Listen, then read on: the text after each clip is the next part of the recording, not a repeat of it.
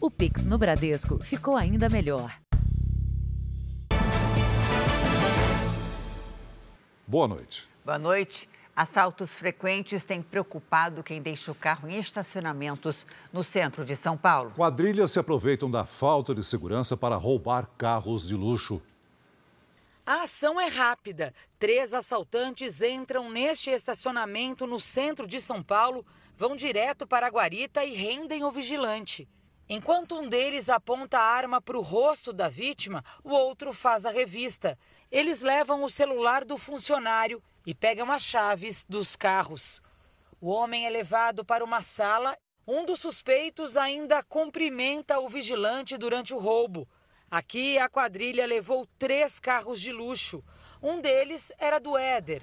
Ele imaginou que o veículo estaria seguro dentro do estacionamento. Você paga o seguro do carro, você paga estacionamento e você paga um rastreador. Com toda essa tecnologia, esse rastreador, esse bloqueio, estacionamento, segurança, mesmo sem levar o carro. Éder também disse que nos quarteirões próximos, outros três estacionamentos também sofreram ataques de quadrilhas nos últimos dias a região central está precária.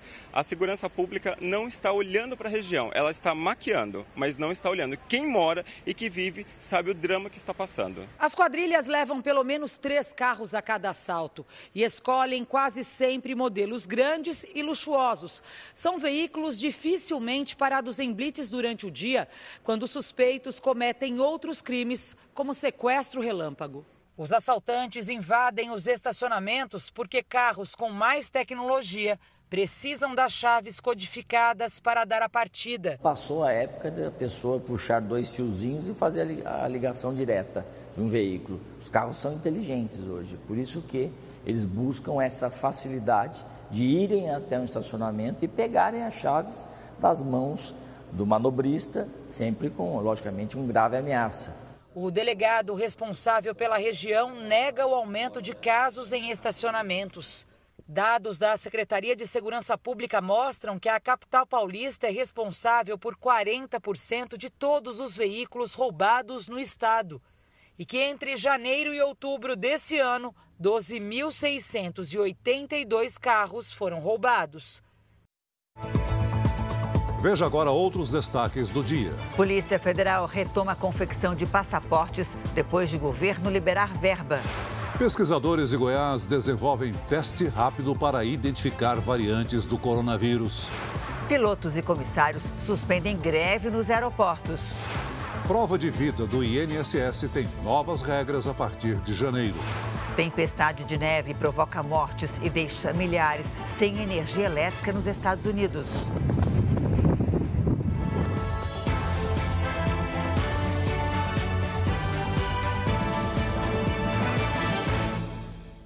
Oferecimento Bradesco, o que vem primeiro para você em 2023.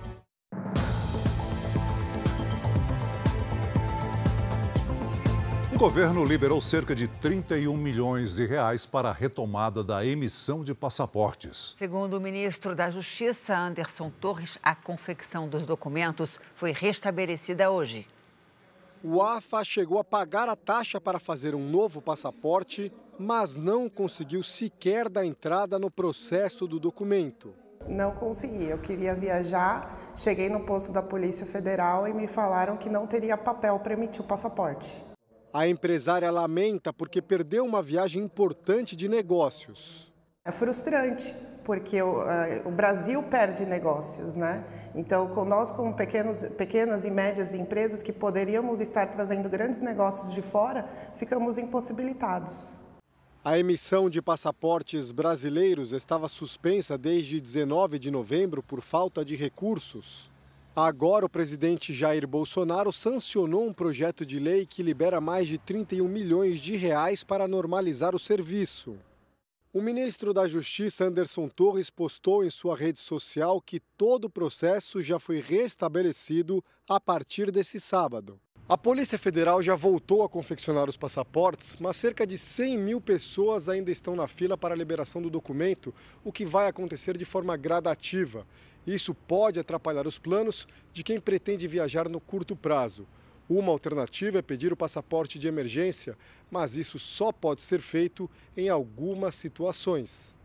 O documento de emergência é concedido em casos de catástrofes naturais, conflitos armados, motivos de saúde e necessidades de trabalho, por exemplo. O passaporte comum ele tem o prazo de duração de 10 anos, enquanto o passaporte emergencial tem o prazo somente de um ano.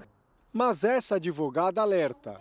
A entrada em outros países pode ser mais complicada para quem usa esse tipo de passaporte. Estados Unidos costuma complicar um pouco, principalmente porque a gente está com uma onda do Brasil para os Estados Unidos muito alta. E infelizmente há uma imigração ilegal também nessa mesma corrente. Então, por essa razão, é que os Estados Unidos acabam aqui olhando com outros olhos, às vezes, um passaporte emergencial.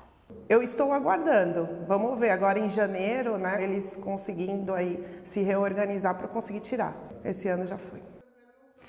A Universidade Federal de Goiás desenvolveu um teste rápido que identifica variantes do coronavírus. E o melhor, além do resultado ser mais preciso, o teste é bem mais barato que o sequenciamento genético. No laboratório de Química, o aluno de doutorado da Universidade Federal de Goiás prepara os reagentes, mistura que ele mesmo desenvolveu. Numa outra sala, é adicionada ao tubo uma gota de saliva de uma pessoa com Covid. A amostra é aquecida e a cor indica o resultado. O teste fica pronto em menos de uma hora é um teste colorimétrico, ou seja, o resultado é baseado na mudança de cor. Então, uma mudança de cor de um rosa para um amarelo indica uma positividade para uma variante determinada qual teste está sendo realizado. Além de mais rápido, o teste é bem mais barato do que o sequenciamento genético, também usado para detectar variantes do vírus da Covid-19 e que custa em média 2 mil reais por amostra. Esse aqui só tem o custo do material, 15 reais.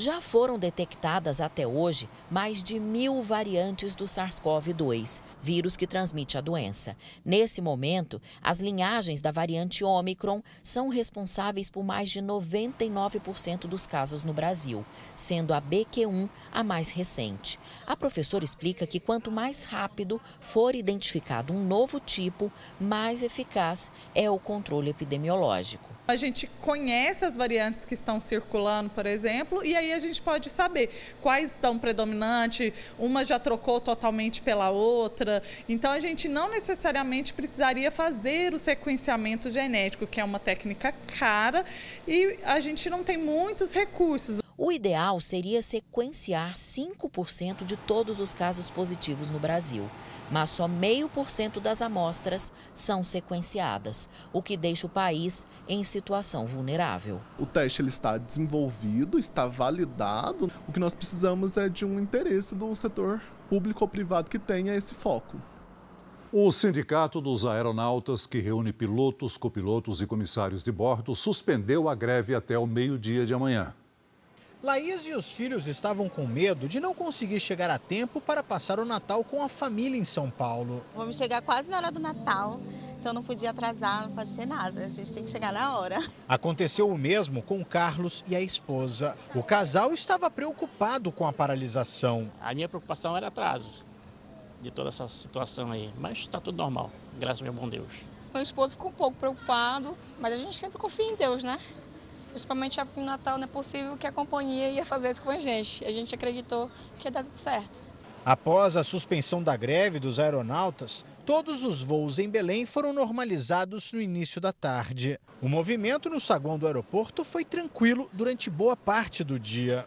A suspensão temporária da greve foi determinada pela categoria, enquanto é analisada uma nova proposta feita pelas empresas aéreas. O sindicato abriu uma votação online. Os aeronautas têm até amanhã ao meio-dia para decidir se aceitam ou não os novos termos, o que acabaria com a greve.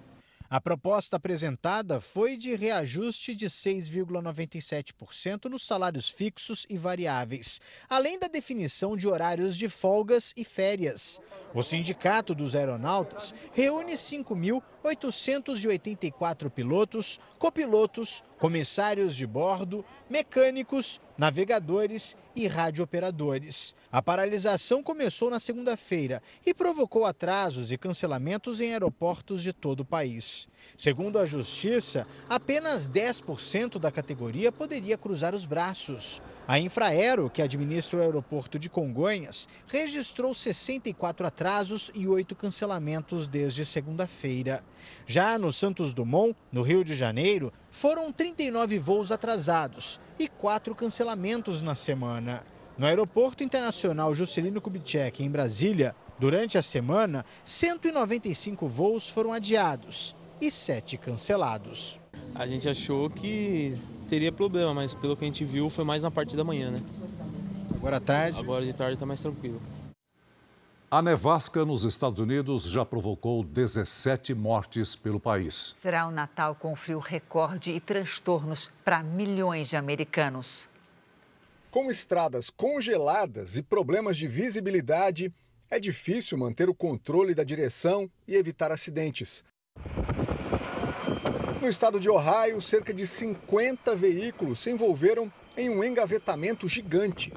O choque entre carros e caminhões deixou três mortos e dezenas de feridos. Em meio à nevasca, até o socorro às vítimas é um desafio. Alex monitora as câmeras para facilitar esse trabalho. Já registramos um acidente por minuto, diz ele. Nos aeroportos, só neste sábado, 2.200 voos foram cancelados e milhares sofreram atrasos. Vamos pegar as malas e voltar para casa. Esperamos oito horas, diz essa americana. A tempestade, que ainda atinge mais da metade dos Estados Unidos, já provocou ao menos 16 mortes pelo país. Condições extremas provocadas pela passagem de um ciclone deixaram 13 estados americanos sob alerta de emergência. A neve se acumula em cidades como Buffalo, no estado de Nova York, com ventos de até 100 km por hora. Nessas condições, a temperatura beira os 50 graus negativos e há várias regiões com redes elétricas danificadas. Mais de um milhão de pessoas estão às escuras, o que pode comprometer o abastecimento de água e o aquecimento das casas. Mesmo aqui na Flórida, onde faz calor quase o ano inteiro, cidades mais ao norte registraram 7 graus negativos. Foi a noite mais fria em 33 anos. Alertas de congelamento e de inundações estão mantidos pelas próximas 24 horas. Um Natal gelado como não se via há décadas. E as temperaturas só devem voltar a subir no início da semana. No Japão, já são 13 mortos por causa da neve. A tempestade de inverno atinge principalmente a região norte do país. Cerca de 10 mil residências estão sem energia elétrica. Ao menos 80 pessoas ficaram feridas em acidentes provocados pela nevasca. A circulação de trens foi interrompida e voos foram cancelados. A previsão é que a neve continue até amanhã.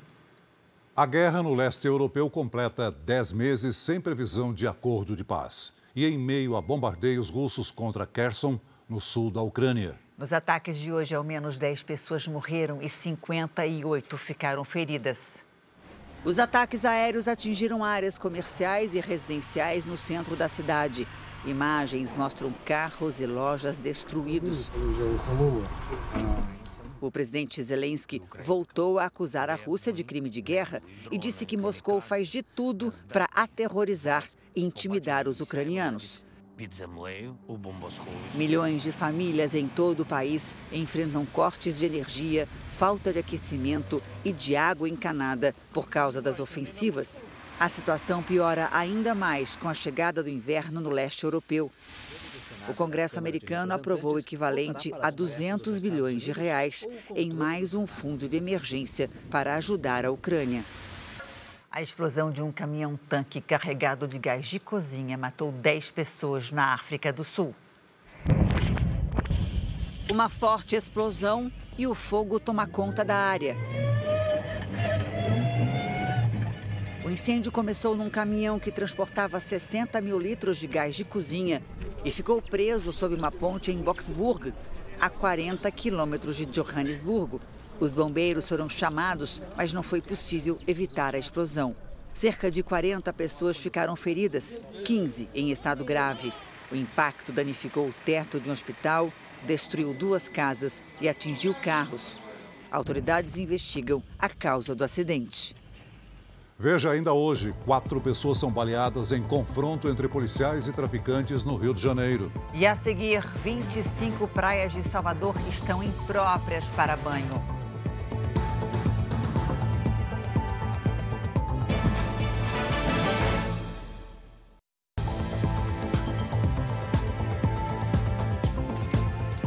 Em Salvador, de 38 praias já analisadas, 25 estão impróprias para banho. Especialistas alertam que o mergulho em água contaminada pode provocar doenças, entre elas a leptospirose. Visitar e aproveitar os 50 quilômetros de praias de Salvador é um dos programas preferidos dos baianos e de muitos turistas. Mas na hora do banho de mar, pouca gente se lembra de um detalhe importante. Será que a água está limpa? A gente vem de boa, só curtir mesmo. Nem olha se está próprio, impróprio, né? Saber se a água do mar está limpa é um cuidado essencial, mas que muitas vezes não é levado em consideração. Segundo uma análise feita pelo Instituto do Meio Ambiente e Recursos Hídricos da Bahia, das 38 praias avaliadas na capital, 25 estão impróprias para o banho. Esta aqui em uma área central da cidade, muito frequentada por turistas, é uma delas. O monitoramento da água é feito toda semana. A praia é considerada imprópria quando há grande quantidade de bactérias que têm como origem a rede de esgoto ou o lixo arrastado pelas chuvas. Este infectologista faz um alerta: o mergulho na água contaminada pode causar doenças. As doenças de pele, também conhecidas como dermatites, na grande maioria das vezes causadas por fungos ou parasitas, as doenças diarreicas, doenças gastrointestinais e temos também, em raras exceções, a leptospirose, que é uma doença grave que pode também contaminar eh, essas pessoas. Mas com o calor do verão, muitos banhistas parecem não se importar com o perigo e se arriscam. O sábado foi de calor no sul do Brasil e chuva entre as regiões norte e nordeste do país. Oi, Paloma Poeta, boa noite para você. E amanhã, hein? Como é que deve ficar o tempo? Seguiremos com esse Brasil de contrastes, Janine. Tempo firme em algumas áreas, temporais em outras e sol e calor na maior parte do país. Boa noite para você, ao Celso. Boa noite a você de casa. Para quem está na metade sul do país, o domingo terá cara de verão mesmo, com calor. Mas quem está na faixa norte, muita atenção e cuidado nos próximos dias. Isso porque a chuva ocorre a qualquer hora e pode causar mais transtornos entre o sul da Bahia e o interior do Pará. Já na metade sul, as próximas horas serão de tempo firme e a chuva só acontece no fim da tarde de domingo. E ela chega por causa de uma frente fria que avança pelo Rio Grande do Sul. Em Curitiba, 26 graus. No Rio de Janeiro, chega aos 30. Em Campo Grande, tempo firme e 32 graus. Em João Pessoa, máxima de 31. Em São Luís, 32. Em Porto Velho, 32 também. Já em Vitória, a chuva ainda é forte e não passa de 26 graus. Em Goiânia, também chove forte e a temperatura varia entre os 18 e os 27. Em Teresina, calorão de 36 graus. E em São Paulo, o sol aparece na maior parte do domingo, que também vai ter finalmente calor, 30 graus de máxima. E nós começamos o Tempo Delivery de hoje com o Gilney de São Francisco de Assis, lá no Rio Grande do Sul. Vamos para lá então, Celso. Oi, Gilney. Olha, tem mudança prevista para o domingo, viu? Você pediu pela chuva? Uma frente fria avança, leva a chuva junto com ela, mas também com risco de ventanias e trovoadas. E o calor? Vai embora com os temporais. A máxima não passa dos 26 no domingo e na segunda também. Tempo delivery para o Otávio, de Flores e Goiás. Goiás. Vamos para lá também. Oi, Otávio. Por aí, a chuva não para até a próxima quarta-feira. O sol aparece pouco nesse domingo e a máxima fica em torno dos 29 graus. Na segunda, fica em torno dos 25. 27 no domingo, 25 na segunda e 29 na terça.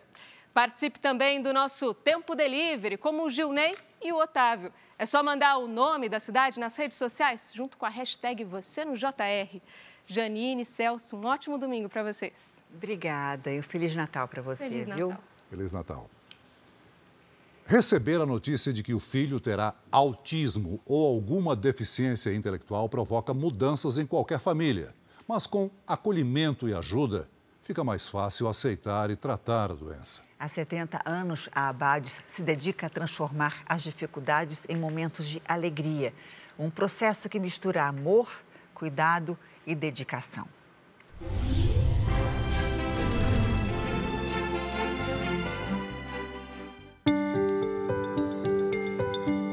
A descoberta de um filho especial faz nascer uma mãe especial. Amanda lembra esse processo que viveu com o filho João Luca, de um ano e sete meses. Quando você está grávida, você idealiza um bebê, você idealiza uma infância, uma adolescência, você idealiza uma vida para o seu filho. E quando nasce e você recebe um diagnóstico, você vive um luto daquele filho que você, mãe, idealizou. Durante a gestação, a Amanda passou por alguns exames e descobriu que o filho poderia nascer com síndrome de Down. Para ter certeza do diagnóstico, fez uma nova avaliação e o resultado foi negativo. Depois do parto, veio a confirmação da síndrome e o João transformou o mundo da família para melhor. João Luca ele é capaz de conseguir fazer e aprender todas as coisas. Talvez num tempo um pouco mais demorado, no tempo dele, com um pouco mais de insistência, perseverança. O apoio profissional ajuda as famílias que estão nessa jornada. A gente faz o acolhimento com essas mães e com esses pais também, porque a gente entende que é um processo difícil e é um processo que de fato exige é, amparo psicológico, porque é um processo tanto para a criança, mas também é para a família. João começou a frequentar abades com 10 meses de idade. Ele tinha atraso no desenvolvimento motor, mas agora está evoluindo cada dia um pouco mais. A ajuda dos familiares também é essencial. Josi transformou a própria história de superação com o filho em livro. Gabriel tem autismo. Mesmo morando em Israel há mais de 20 anos, ela foi abraçada pela Abades. Como forma de agradecimento, parte da venda do livro é revertida para a instituição.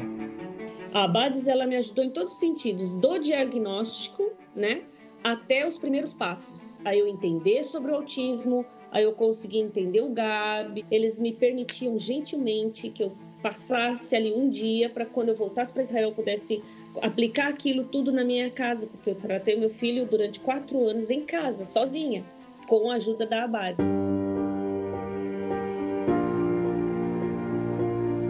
Hoje, aos 16 anos, Gabriel já ultrapassou muitos obstáculos. Ele não falou até os quatro anos, hoje ele fala, lê e escreve quatro idiomas, português, inglês, hebraico e espanhol.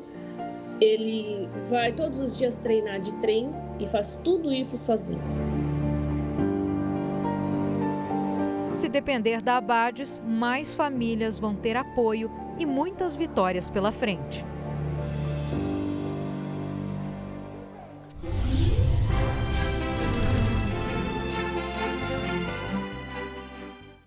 Você viu na reportagem a importância que a Abades tem na vida do João Luca e também na vida do Gabriel. A instituição sem fins lucrativos e que já existe há 70 anos oferece de graça a crianças e jovens escola, tratamentos de saúde, assistência social e inclusão no mercado de trabalho. Você também pode ajudar essa corrente do bem. Quem quiser ajudar pode entrar nessa corrente do bem e doar o valor que puder. É só ligar 0500 508 0707 para doar 7 reais. 0500 508 0720 para doar 20 reais. 0500 508 0740 para doar 40 reais. Ou você pode doar qualquer outro valor através do Pix doe@abades.org.br. Se preferir, aponte o seu celular para esse QR Code e você vai ser direcionado para a doação. Ajude a Abades a construir uma sociedade mais inclusiva. A seguir, a partir de janeiro, aposentados não precisam mais sair de casa para fazer a prova de vida do INSS. E veja também, temporada de cruzeiros deve movimentar um bilhão de reais no Rio de Janeiro.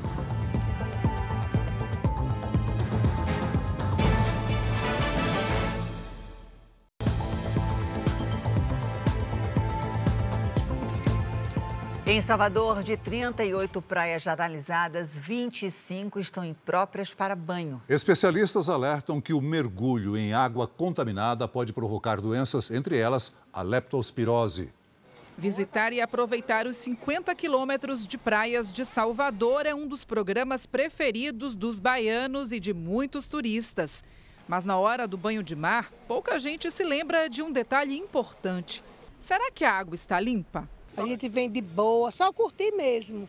Nem olha se está próprio, impróprio, né? Saber se a água do mar está limpa é um cuidado essencial, mas que muitas vezes não é levado em consideração. Segundo uma análise feita pelo Instituto do Meio Ambiente e Recursos Hídricos da Bahia, das 38 praias avaliadas na capital, 25 estão impróprias para o banho. Esta aqui, em uma área central da cidade, muito frequentada por turistas, é uma delas. O monitoramento da água é feito toda semana. A praia é considerada imprópria quando há grande quantidade de bactérias que têm como origem a rede de esgoto ou lixo arrastado pelas chuvas.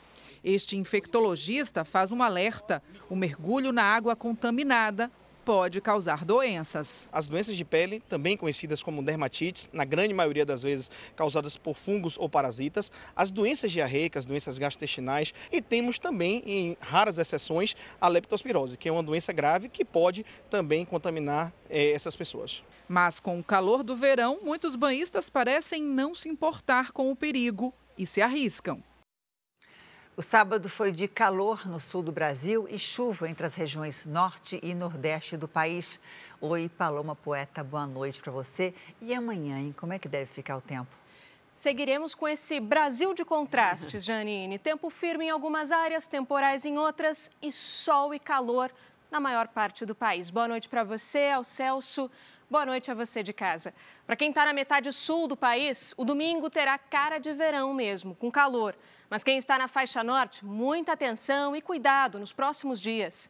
Isso porque a chuva ocorre a qualquer hora e pode causar mais transtornos entre o sul da Bahia e o interior do Pará. Já na metade sul, as próximas horas serão de tempo firme e a chuva só acontece no fim da tarde de domingo.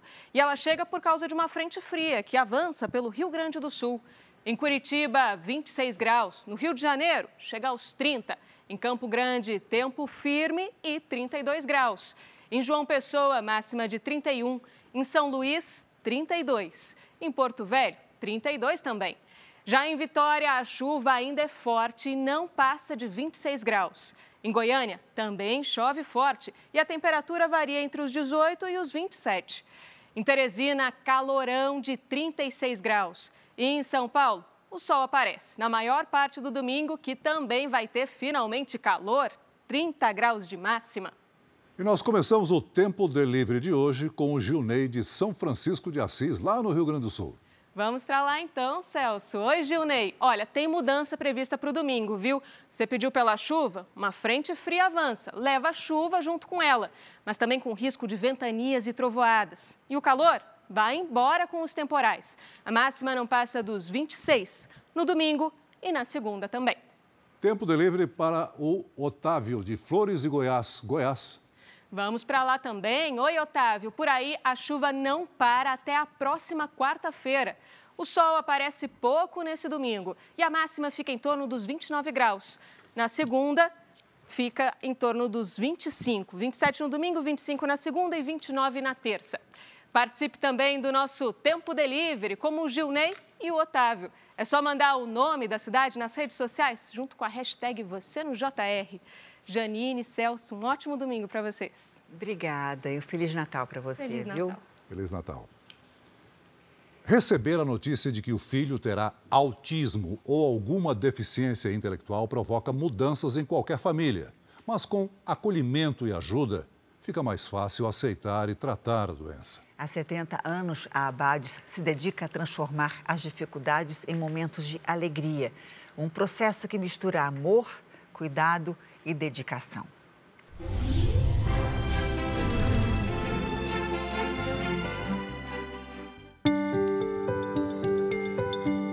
A descoberta de um filho especial faz nascer uma mãe especial.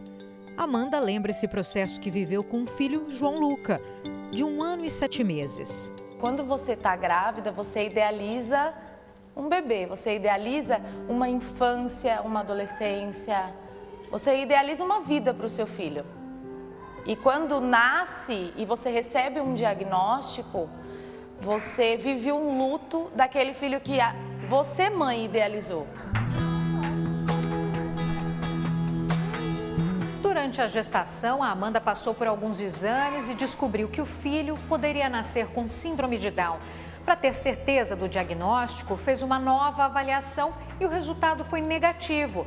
Depois do parto, veio a confirmação da síndrome e o João transformou o mundo da família para melhor. João Luca ele é capaz de conseguir fazer e aprender todas as coisas. Talvez num tempo um pouco mais demorado, no tempo dele, com um pouco mais de insistência, perseverança. O apoio profissional ajuda as famílias que estão nessa jornada. A gente faz o acolhimento com essas mães e com esses pais também, porque a gente entende que é um processo difícil e é um processo que de fato exige é, amparo psicológico, porque é um processo tanto para a criança, mas também é para a família. João começou a frequentar abades com 10 meses de idade. Ele tinha atraso no desenvolvimento motor, mas agora está evoluindo cada dia um pouco mais. A ajuda dos familiares também é essencial. Josi transformou a própria história de superação com o filho em livro. Gabriel tem autismo. Mesmo morando em Israel há mais de 20 anos, ela foi abraçada pela Abades. Como forma de agradecimento, parte da venda do livro é revertida para a instituição.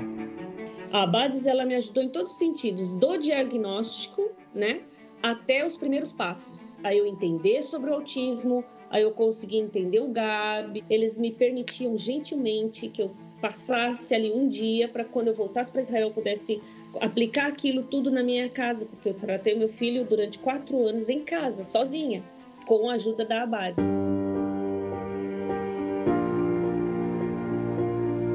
Hoje, aos 16 anos, Gabriel já ultrapassou muitos obstáculos. Ele não falou até os quatro anos, hoje ele fala, lê e escreve quatro idiomas, português, inglês, hebraico e espanhol. Ele vai todos os dias treinar de trem e faz tudo isso sozinho.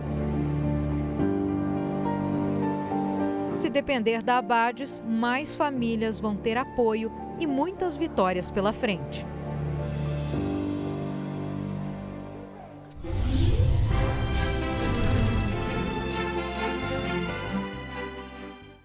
Você viu na reportagem a importância que a Abades tem na vida do João Luca e também na vida do Gabriel. A instituição sem fins lucrativos e que já existe há 70 anos oferece de graça a crianças e jovens escola, tratamentos de saúde, assistência social e inclusão no mercado de trabalho. Você também pode ajudar essa corrente do bem. Quem quiser ajudar pode entrar nessa corrente do bem e doar o valor que puder. É só ligar 0500 508 0707 para doar 7 reais. 0500 508 0720 para doar 20 reais. 0500 508 0740 para doar 40 reais. Ou você pode doar qualquer outro valor através do Pix doe@abades.org.br. Se preferir, aponte o seu celular para esse QR Code e você vai ser direcionado para a doação. Ajude a Abades a construir uma sociedade mais inclusiva. A seguir, a partir de janeiro, aposentados não precisam mais sair de casa para fazer a prova de vida do INSS. E veja também, temporada de cruzeiros deve movimentar um bilhão de reais no Rio de Janeiro.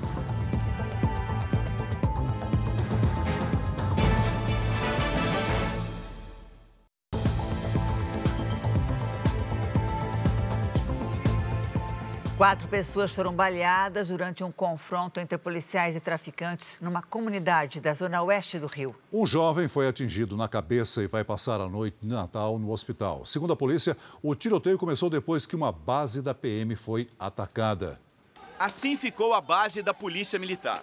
O posto fica na comunidade do Batomushi, na zona oeste do Rio. O carro da PM foi alvo de bombas caseiras durante a última madrugada. Diante do ataque, foi pedido reforço do veículo blindado da polícia, que também foi alvo de vandalismo. As instalações da base foram depredadas. Segundo o comando da corporação, traficantes incomodados com a presença do posto policial na comunidade seriam os responsáveis pelos atos de violência. Os PMs reagiram e houve confronto. Quatro pessoas foram baleadas. Uma delas permanece internada. É um jovem de 19 anos. Segundo os parentes, ele foi atingido quando estava na porta de casa conversando com os amigos. Eu escuto o primeiro tiro. Aí eu já saí e eu vejo ele entrando correndo para dentro de casa e já caindo na, na cozinha. Aí eu entrei em desespero, comecei a gritar: socorro, socorro, meu filho está baleado. Luan Menezes foi atingido na cabeça passou por cirurgia e a bala não foi retirada pelos médicos. A comunidade contesta a versão da polícia. Diz que o tumulto começou depois que um PM atirou contra os moradores. Os outros três baleados não teriam envolvimento com o tráfico e já tiveram alta. A Polícia Civil investiga o caso. O jovem de 19 anos, que sonha em ser um influenciador digital, permanece em observação. Espero que eles realize o sonho dele, que isso que aconteceu com ele não afete a vida dele e não deixe nenhuma sequela nele, para que ele possa prosseguir do jeito que ele sempre veio fazendo. Para prevenir acidentes, a Polícia Rodoviária Federal vai manter a Operação Natal nas rodovias do Brasil até a meia-noite de domingo. Para você que vai pegar a estrada, atenção à lei do farol baixo que passou por alterações. É só observar por um tempo uma rodovia de grande fluxo, como a Bandeirantes, que liga a capital paulista às cidades do interior do estado, para perceber que os veículos estão com o farol aceso, mesmo durante o dia. Já é costume desde 2016, quando o uso se tornou obrigatório em todo o país. Eu acendo por prática mesmo na rodovia. Mas há um ano houve uma mudança no Código de Trânsito brasileiro o uso de farol baixo durante o dia agora só é obrigatório em rodovias com pista simples, aquelas que não têm canteiro central ou guardrail de separação entre os dois sentidos. São divididas pelaquela sinalização horizontal, a pintada, ou seja, que é uma mão é, de direção ida e volta, em que não há divisão entre essas pistas e, portanto, há necessidade de que um carro veja o outro e pistas simples que não entram pelo trecho urbano, porque o trecho urbano, como ele é iluminado, né, é, permite-se é, que não se ligue também a luz baixa. Se o veículo for equipado com DRL, que é a luz de condução diurna, o motorista não precisa acender o farol baixo. Já os carros que não tiverem o equipamento precisam. Esta infração é considerada de natureza média. A multa é de 130 reais e quatro pontos na Carteira Nacional de Habilitação. Apesar da modificação ter sido feita há mais de um ano, a maioria das pessoas não conhece a nova lei. estava desatualizado, não sabia. Eu imaginei que toda rodovia deveria é, ser ligada farol baixo. Na dúvida, a maioria dos motoristas prefere sair de casa já com o farol aceso. Por não saber e por não ter lido, eu acabo usando ainda, ainda sigo usando. Falta, evidentemente, uma campanha por parte dos órgãos de Estado de falar o que pode, o que não pode, o que deve, o que não deve, limites de velocidade, uso de cinto de segurança e os faróis também. A presença de animais silvestres em áreas urbanas tem preocupado autoridades ambientais e de saúde. Em Campo Grande, Mato Grosso do Sul, um casal de idosos encontrou uma cobra cascavel dentro de casa. Foi o cachorrinho da família, de nome Pipoca, que avisou do perigo. Ele assim latiu muito forte assim e, e direcionado para um lado, né? E ele foi ver o que estava acontecendo. Seu Abel foi ver e confirmou: o animal era perigoso. Eu escutava o barulho dela daqui, ó, o tempo inteiro. O animal, que é muito venenoso, foi resgatado pela Polícia Militar Ambiental.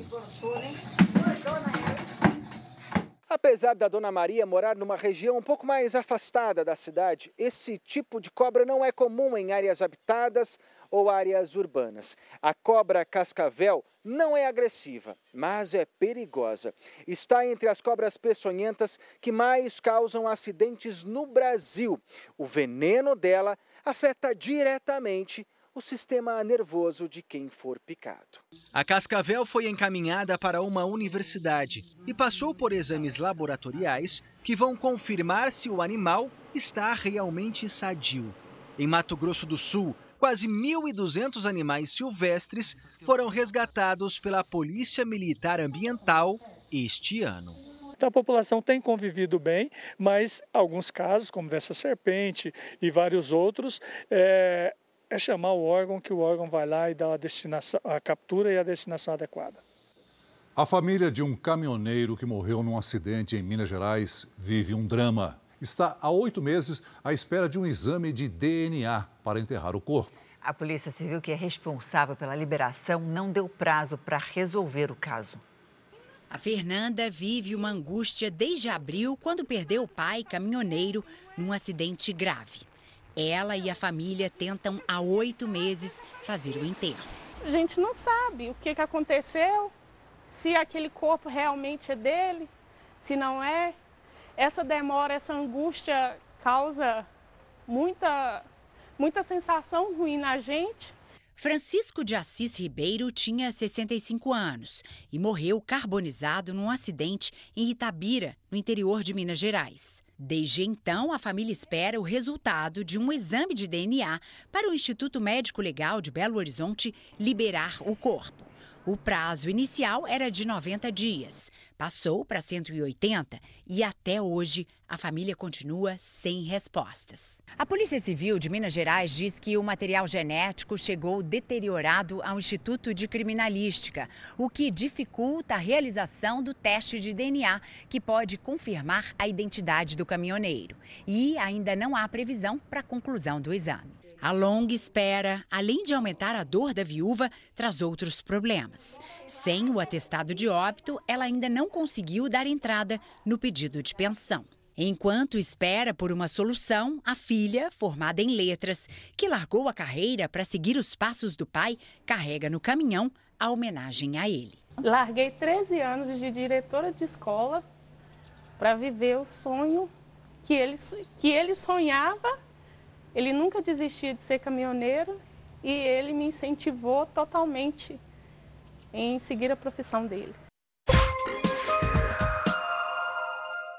Tite foi assaltado na praia da Barra da Tijuca, no Rio de Janeiro, enquanto caminhava com a mulher. Um ladrão que passava de bicicleta levou uma correntinha que ele usava no pescoço. O criminoso ainda teria reclamado do desempenho da seleção na Copa. A informação de que teria uma reclamação foi negada pela assessoria do treinador. O caso ocorreu semana passada, mas só foi divulgado agora. O esquadrão antibomba da Polícia Militar do Distrito Federal desarmou hoje um explosivo deixado na principal via de acesso ao aeroporto de Brasília. A polícia já identificou o caminhoneiro que teria deixado as bananas de dinamite na pista. Ele disse que encontrou o material em cima do veículo. Um homem foi preso ontem à noite enquanto realizava compras num shopping na zona norte do Rio de Janeiro.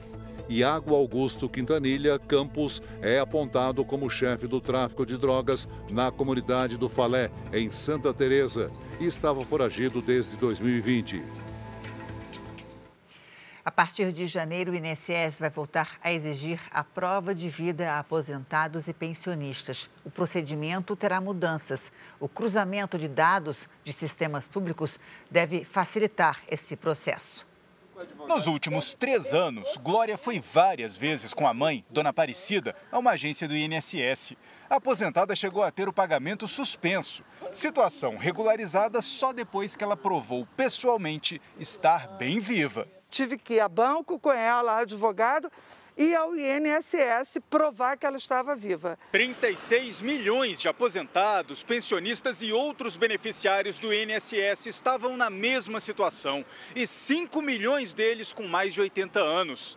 Em fevereiro, o governo suspendeu a prova de vida durante o ano de 2022 e a partir de janeiro a exigência volta para impedir fraudes e garantir os pagamentos. Mas agora, quem vai ter que comprovar que o beneficiário está vivo é o próprio INSS, a partir de um cruzamento de informações já disponíveis nos bancos de dados do governo. Vale registro de vacinação, consultas no SUS, na rede pública de saúde ou conveniadas, comprovante de votação, declaração de imposto de renda, emissão ou renovação de documentos como identidade, CNH e passaporte, entre outros. Cabe ao INSS buscar uma dessas informações para fazer o cruzamento. E se não encontrar nada, aí sim vai poder notificar o beneficiário.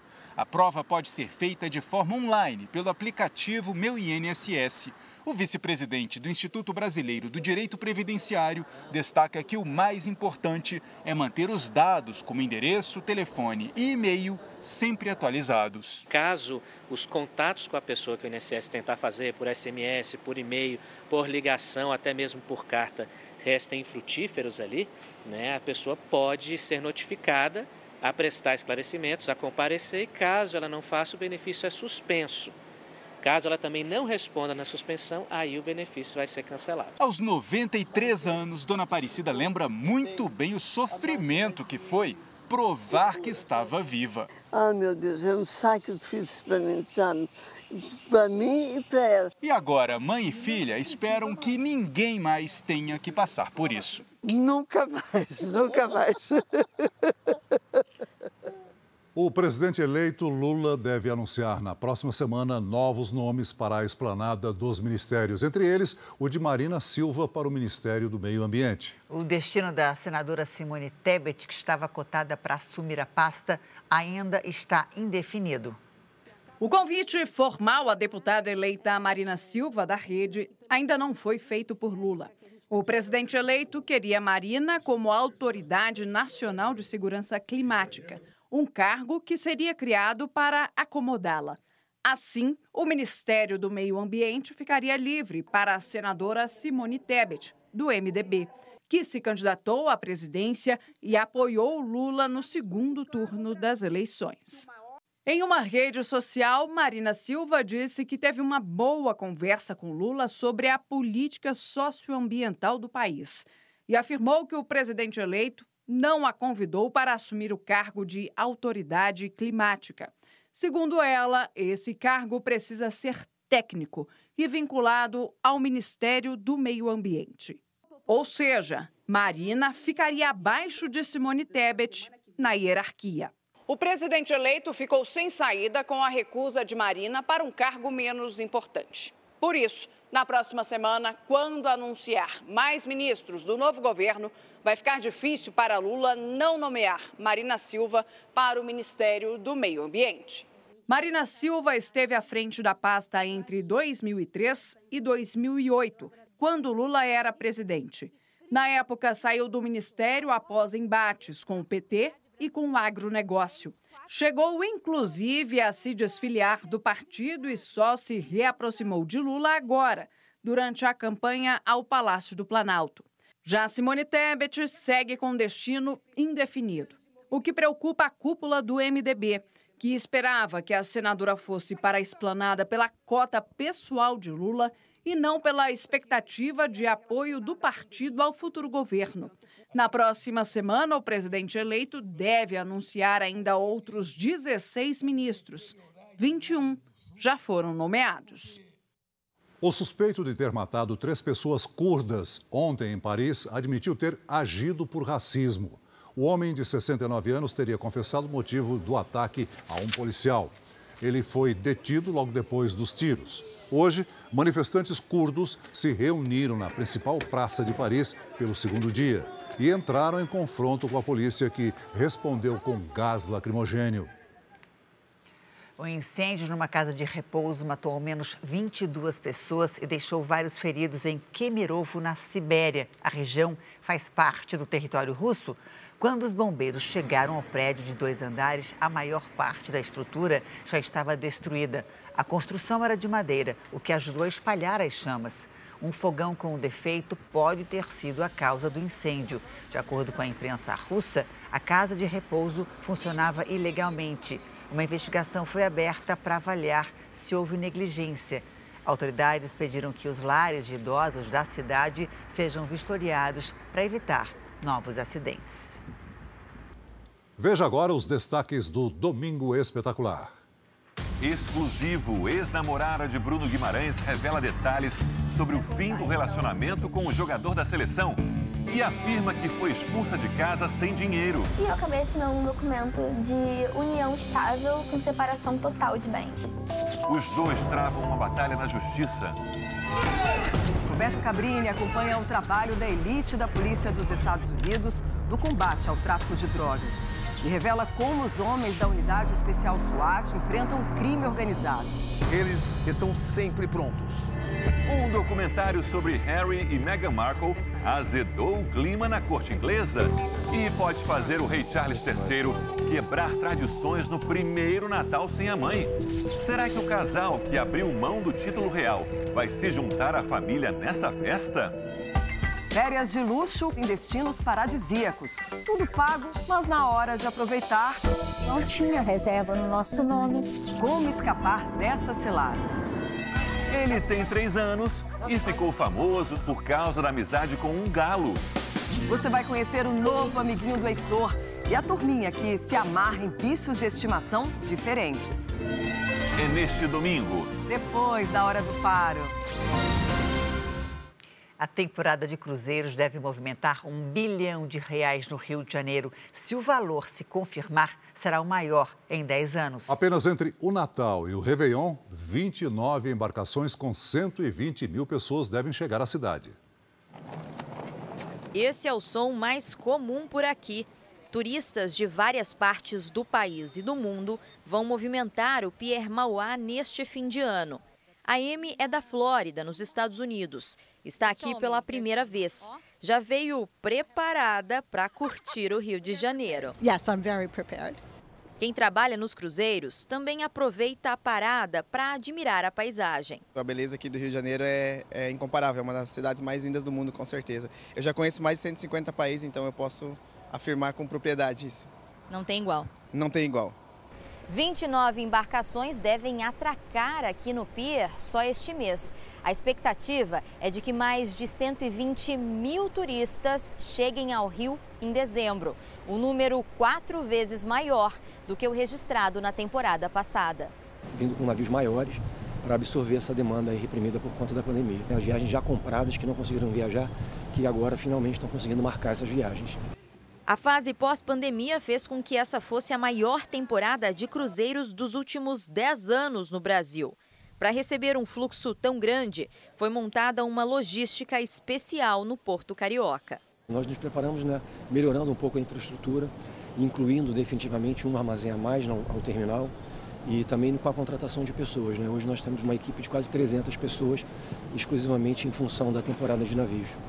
Mesmo quem já conhece o Rio, faz questão de voltar. Cidade maravilhosa. É uma cidade muito querida, o pessoal simpático, muito querido.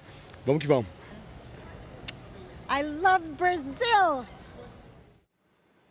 Uma empresa de biotecnologia japonesa criou o primeiro kit de testes para detectar câncer de pâncreas. O método inédito usa vermes. Veja como na reportagem da nossa correspondente Silvia Kikuchi. Eles medem menos de um milímetro. Estão no solo, na água, nas plantas e em intestinos de vários animais. Nos laboratórios, cientistas descobriram que esses vermes são capazes de detectar células cancerígenas porque têm narizes muito mais poderosos que os dos cães. A urina de doentes tem um cheiro diferente em comparação com pessoas saudáveis e essas criaturas podem identificar isso com facilidade. Cientificamente chamados de C. elegans, eles foram geneticamente modificados para esse tipo de reconhecimento. Nada se compara à capacidade de um ser vivo para detectar uma célula cancerígena, nem mesmo a máquina mais moderna, diz o chefe da empresa de biotecnologia Takaki Hirotsu. Segundo ele, até então era impossível detectar o câncer de pâncreas em fase inicial. Basta uma gota da amostra da urina do paciente. Se ali dentro houver alguma célula cancerígena ou risco para desenvolver a doença, os vermes podem apontar usando o olfato. O diagnóstico precoce é fundamental para o sucesso no tratamento do câncer de pâncreas, porque quando ele demora, como acontece na maioria dos casos, a chance de sobrevivência cai para 10%. Como a doença costuma não apresentar sintomas no estágio inicial, incluir um teste de rotina simples pode fazer a diferença para salvar milhares de vidas. O preço, equivalente a R$ 2.692, ainda é uma barreira até mesmo para os padrões japoneses. E não pode ser o único diagnóstico. Dos 250 mil voluntários que fizeram os testes com vermes, entre 5% e 6% apresentaram alto risco da doença. A empresa espera usar a mesma tecnologia para detectar outros tipos de câncer, como de mama, colo do útero e de fígado. A família de Pelé está reunida no hospital na Zona Sul de São Paulo, onde vai passar o Natal com o ex-jogador Pedro Leão tem as informações ao vivo. Oi, Pedro, boa noite para você. Boa noite, Janine, Celso, todos que acompanham o Jornal da Record. Edinho, filho de Pelé, chegou aqui ao hospital no início da tarde de hoje. Nas redes sociais, ele postou uma foto de mãos dadas com o pai e colocou a seguinte legenda: Pai, a minha força é sua. Antes, a filha Kelly Nascimento também publicou uma foto ao lado do rei do futebol. Os filhos e os netos vão passar a noite de Natal com Pelé. O ex-jogador foi internado no dia 29 de novembro para uma reavaliação do tratamento do tumor de cólon, identificado em setembro do ano passado.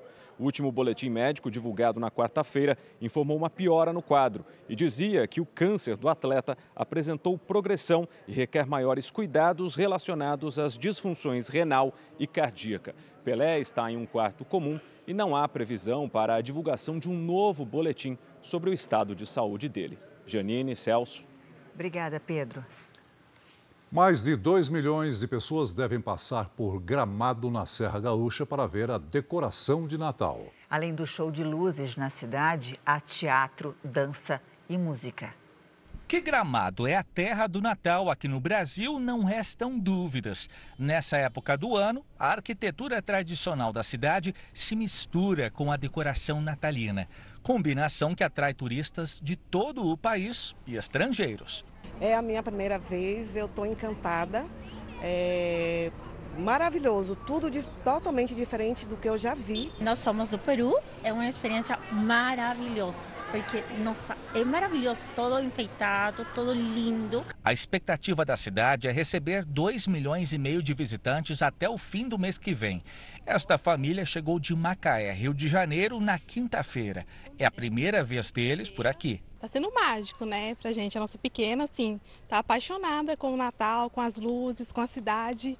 É maravilhoso. Já subiu para 75 a ocupação hoteleira e o ano novo segue a mesma linha de crescimento. A tendência que tu pode ver, a gente vai chegar na faixa dos 80% de ocupação hoteleira e o fluxo de pessoas, como pode ver ao redor, já está bem maior. A gente está bem otimista com essa ocupação. Se durante o dia essa rua já chama a atenção, imagine à noite com o encanto das luzes. A parada para foto é praticamente obrigatória. Os espetáculos gratuitos envolvem teatro, dança e muita música. Há também apresentações pagas e os ingressos vão de 125 a 250 reais. E quem não conseguiu ainda conferir de perto essa programação não precisa se preocupar. O Natal Luz de Gramado vai até 29 de janeiro. O Rio de Janeiro está com quase 90% de ocupação nos hotéis. Hoje a chuva deu uma trégua e milhares de turistas aproveitaram sábado nas praias da cidade. Uma foto, aquele abraço e um Natal único para a baiana e a paulista que se conheceram hoje no Rio de Janeiro e já comemoram a amizade que veio para ficar. Aí já trouxe a gente está no Leme. Bom é estar com quem, com quem a gente gosta. E isso que importa no final. Este casal veio de Vitória, no Espírito Santo, e aproveitou para curtir as paisagens cariocas antes da ceia. Essas praias maravilhosas que o Rio de Janeiro tem e a gente está curtindo a orla toda. Viemos conhecer todos os espaços onde tem o mar. Depois de dias de muita chuva, o tempo abriu um pouco mais no Rio neste 24 de dezembro. Com a cidade cheia de turistas, as praias ficaram lotadas mesmo com o sol escondido. A véspera de Natal foi dia também do próprio carioca aproveitar as belezas da cidade. Gustavo, nascido e criado aqui, sabe bem como curtir o melhor do Rio. Vem aqui curtir um pouco a natureza. A natureza traz alto astral, boas energias, dá uma revigorada, a gente se sentir melhor. E também estar com pessoas de alto astral. Com tantos atrativos, os hotéis comemoram. A taxa de ocupação na cidade está perto dos 90%. E a expectativa é que aumente ainda mais nos próximos dias, até o Réveillon. O Rio deve ser um dos destinos mais procurados também pelos estrangeiros. Segundo a Embratur, 230 mil turistas vêm de outros países para o Brasil neste fim de ano. Este casal veio da Índia passar as festas no Rio. Pergunta o que vão pedir para o Papai Noel e a consultora indiana diz: voltar para cá. Bring us back. Bring us back. As próximas Paralimpíadas serão em Paris em 2024. Atletas brasileiros que sonham em disputar a competição já começaram a se preparar. Você vai conhecer agora a história de uma jovem que perdeu o braço num acidente de trem no Rio de Janeiro e quer estar na França. Nayara carrega uma história de superação. Há sete anos, ela teve o braço direito amputado depois de sofrer um acidente na linha do trem.